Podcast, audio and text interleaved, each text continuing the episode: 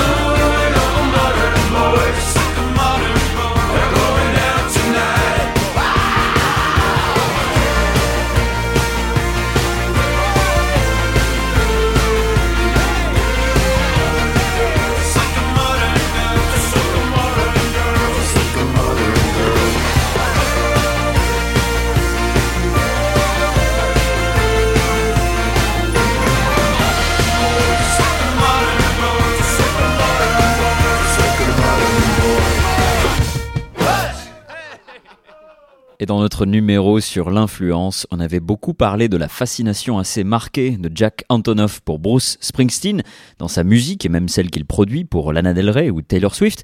Là, certains et certaines d'entre vous pourraient penser qu'on frôle la caricature, parce que oui, Modern Girl semble tout droit sorti d'une réalité parallèle dans laquelle Bruce Springsteen aurait une trentaine d'années en 2023. Pourtant, c'est bien une chanson originale de Bleachers, et même si elle porte en elle ce qu'on pourrait appeler la signature Springsteen, on est au-delà d'une simple citation, et ça sonne vraiment très Bleachers quand même.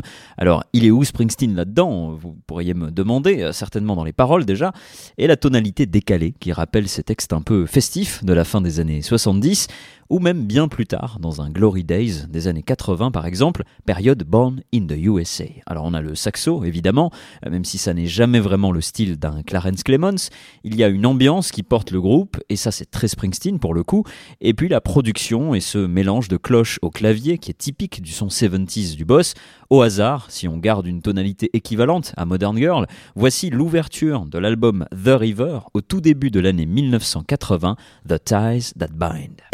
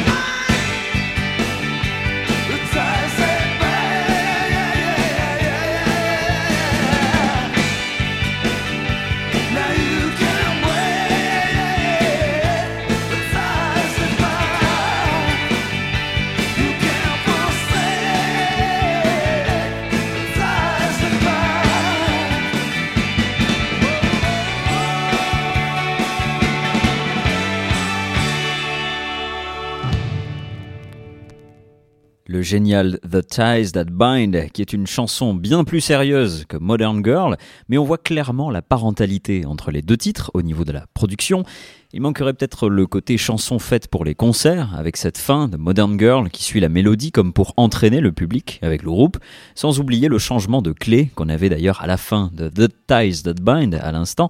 Euh, ça c'est une vraie signature des fins de gros titres de Springsteen. Euh, c'est le cas de Born to Run, Badlands et bien sûr, avec les cloches qui vont bien, le grand final de Thunder Road.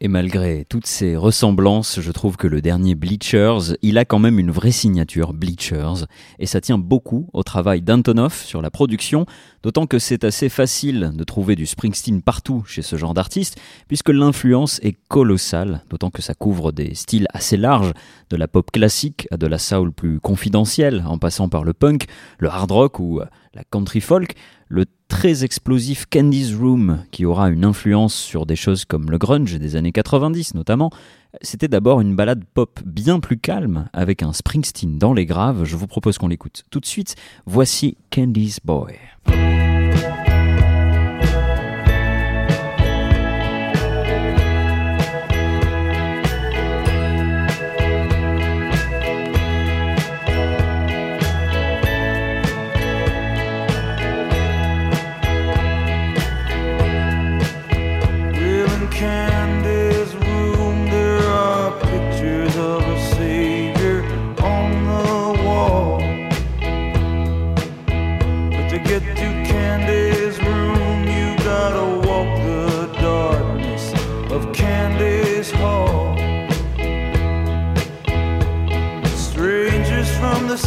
call my baby's number and they bring candy toys.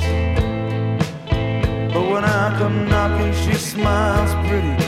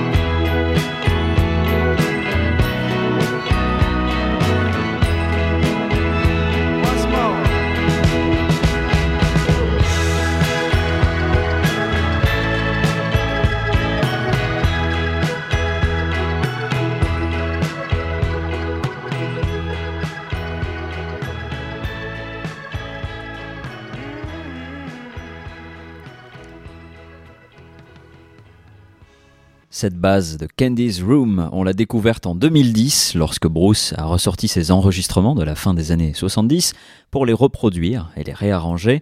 Parfois, il rechante avec sa voix de soixantenaire, et parfois, comme ici, on entend les prémices d'une voix plus grave, qui sera la signature de ses ballades folk plus tardives, et pousser les limites sur une voix éraillée quand ça bouge, pour redescendre dans les graves, dès qu'on est uniquement accompagné de sa guitare, c'est la signature d'un autre fan de Springsteen avec une voix qu'on reconnaîtra parmi toutes les autres. Je parle bien sûr d'Eddie Vedder.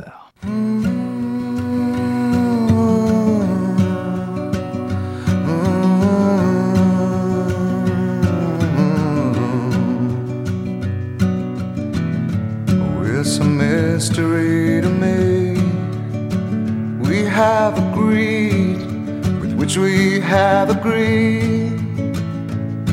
And you think you have to want more than you need.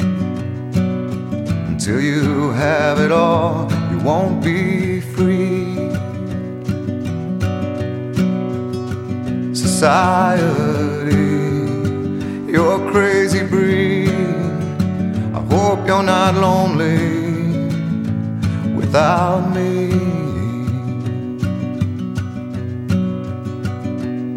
When you want more than you have, you think you need. And when you think more than you want, your thoughts begin to bleed. I think I need to find a bigger place. Cause when you have more than you think, you need more space.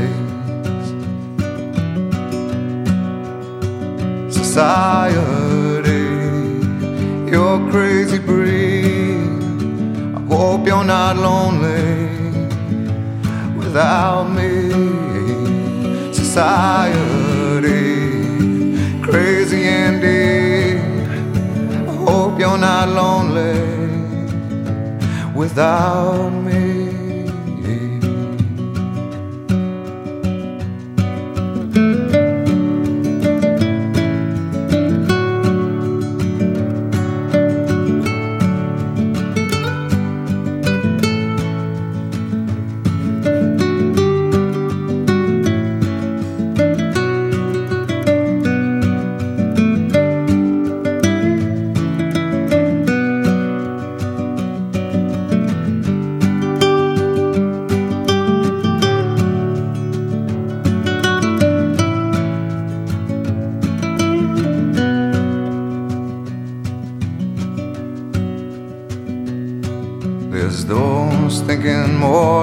Less, is more.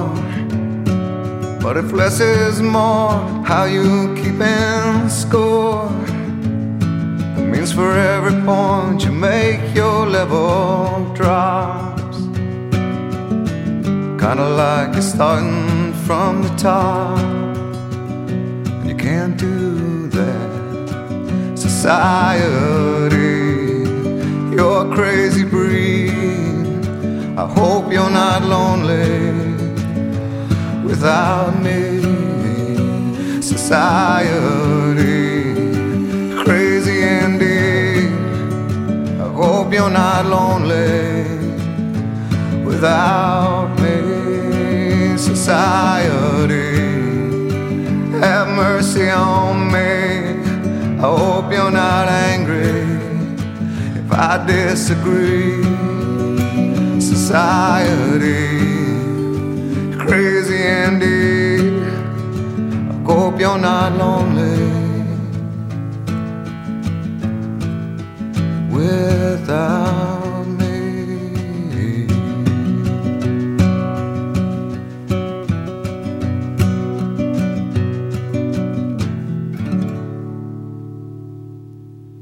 Society par Eddie Vedder dans la bande originale d'Into the Wild de Sean Penn. C'est un bon exemple de ce que j'appelle la signature parce que c'est incontestablement du Eddie Vedder dans le son, la musicalité, l'émotion, les accords et les paroles au-delà de sa simple voix. Mais c'est aussi la signature indirecte d'un Bruce Springsteen, avec précisément les mêmes accords, un petit peu le même rythme et surtout le même propos que The Ghost of Tom Joad, et quitte à s'enfoncer dans le vertige, on pourrait même en rajouter sur l'influence, en sachant que Sean Penn, qui réalise ici Into the Wild, a commencé avec un premier film dans les années 90 dont le scénario était l'adaptation d'Highway Patrolman, une autre chanson de Springsteen sortie dans l'album Nebraska. Donc oui, les influences se mélangent tellement dans un sens ou dans l'autre que ça finit dans cette signature artistique, mais on s'y retrouve quand même, et quitte à écouter les mêmes artistes que dans notre numéro sur l'influence, autant y aller franco, puisque la signature Vader de ses titres les plus mouvementés, même au sein de Pearl Jam, elle est aussi un petit peu influencée par une autre signature, là aussi reconnaissable parmi des centaines d'artistes, j'ai nommé U2, vous écoutez actuellement l'introduction de Where the Streets Have No Name.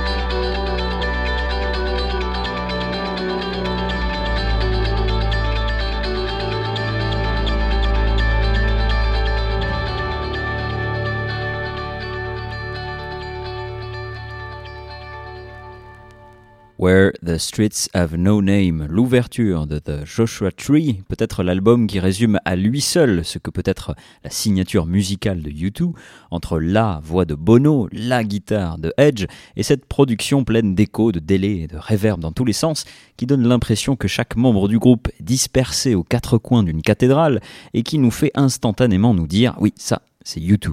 Au point de se faire la même réflexion, dès qu'un autre artiste va produire le même genre de son, euh, des artistes qui ont ça, il n'y en a pas beaucoup, euh, je pense notamment à un autre chanteur un petit peu euh, à la même période, même un petit peu plus tard pour sa carrière en solo, on va aller dans les années 90 maintenant, puisque quand je regarde l'horloge, je vois qu'on a encore un peu de temps pour passer quelque chose que j'avais plutôt mis de côté ce soir, c'est Sting, là aussi, voit hyper reconnaissable. On est en 1993 dans un de ses albums, un de mes albums préférés de Sting en tout cas, Summoner's Tale, euh, et on va écouter immédiatement Fields of Gold.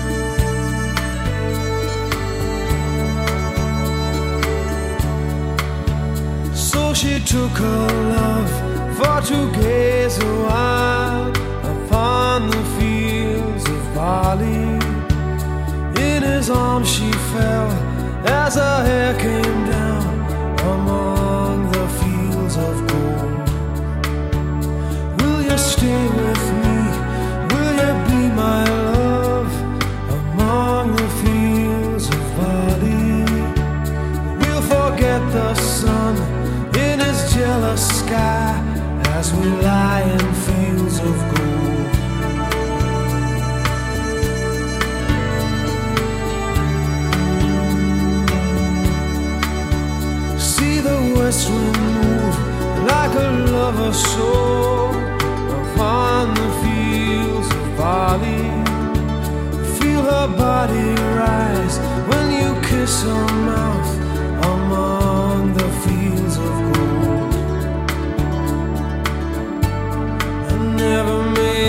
Promises lightly.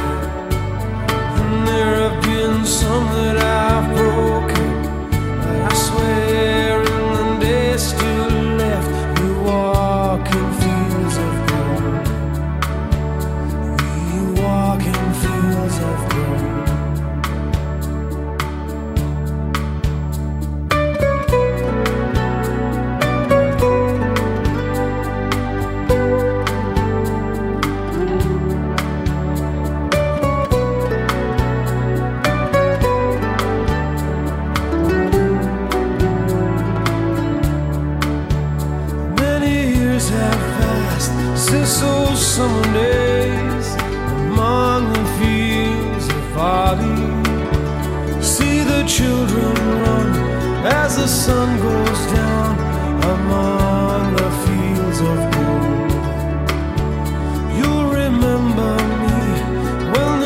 west wind upon the fields of barley. You can tell the sun in his jealous sky when we walked in fields of gold. When we walked in fields of gold. When we walked in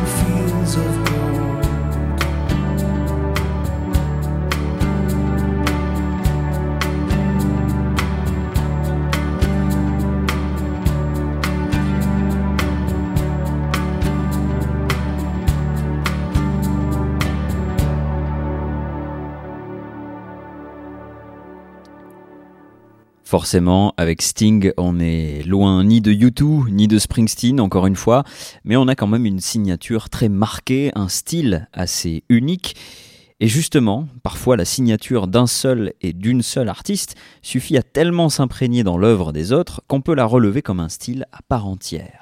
C'est là que la signature se distingue de la simple influence, car c'est évident qu'à l'écoute d'un musicien qui ne s'est pas encore fait un nom dans la musique, on va lui coller tout un tas d'influences pour le situer dans un paysage musical.